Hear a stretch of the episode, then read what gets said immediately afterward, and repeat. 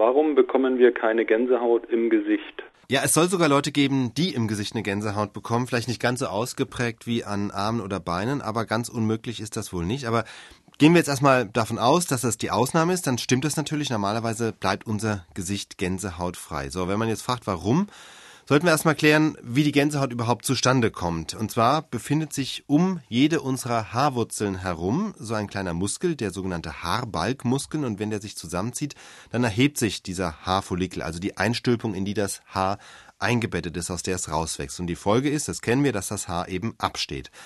Dafür kann es verschiedene Ursachen geben. Wichtigste ist natürlich die Kälte, aber auch Angst kann Gänsehaut verursachen.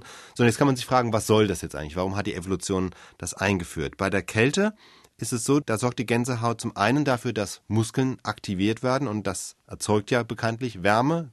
Und das andere ist, ähm, ursprünglich wurde ja dadurch, dass die Haare abstehen, das gesamte Fell, das Haar ein bisschen fülliger. Bei Menschen ist das leider nicht mehr so der Fall. Da passiert eher das Gegenteil, nämlich wenn die paar Haare, die wir dann noch am Körper jedenfalls haben, wenn die abstehen, dann hat der Wind noch leichteres Spiel, das heißt, wird eher kälter, aber das war die ursprüngliche Funktion.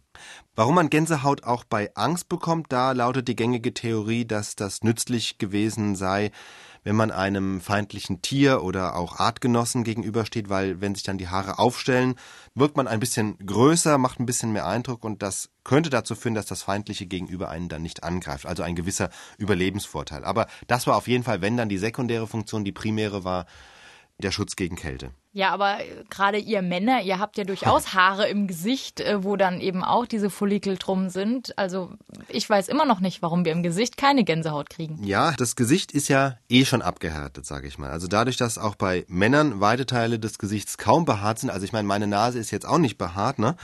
Dadurch ist das Gesicht generell nicht so kälteempfindlich wie der Rest des Körpers und deshalb ist es auch die letzte Stelle des Körpers bekanntlich, die wir im Winter verhüllen, nach den Händen. Auf den Händen kriegen wir ja auch nicht so schnell Gänsehaut.